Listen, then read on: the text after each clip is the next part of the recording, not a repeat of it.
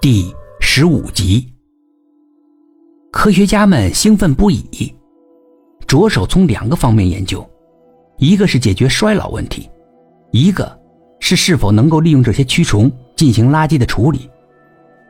于是，他们就培养了大量的感染了病毒的苍蝇，逆生长为大量的蛆虫。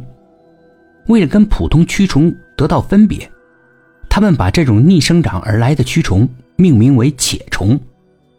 并且开始尝试用铁虫分解垃圾，效果很好。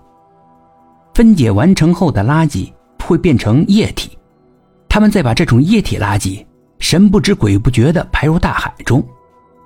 他们一直觉得这种病毒是非常安全的，因为他们并不会传染给人类，至少对人类是安全的。但是无法预料的事情发生了，这种病毒。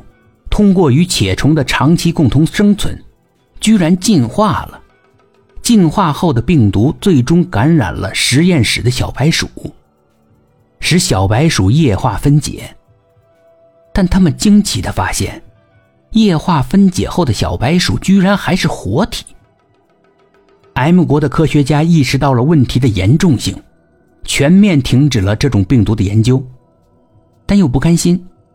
于是想出了一个高明的伎俩，就是把那些含有病毒的垃圾卖给了 L 国，通过 L 国的间谍网络，监控这种病毒在 L 国的后续发展变化。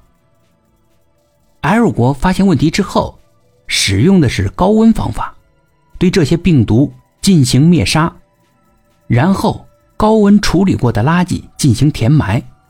水山公园这种休闲场所。为何要建山？就是为了把垃圾填埋进去。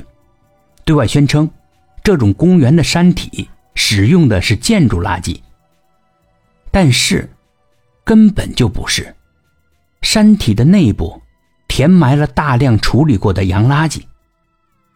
水山公园的山体之所以出现塌陷，是因为那些洋垃圾中的病毒，虽然经过了高温，但是并没有完全被灭杀。仍有一定的活性。后来水山公园封了一段时间，说是重新修建，增加游乐设施。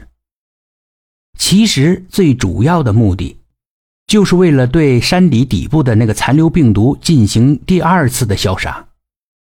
而通过策反的间谍得知，M 国已经研究出了一种特效药，专门可以杀灭这种病毒。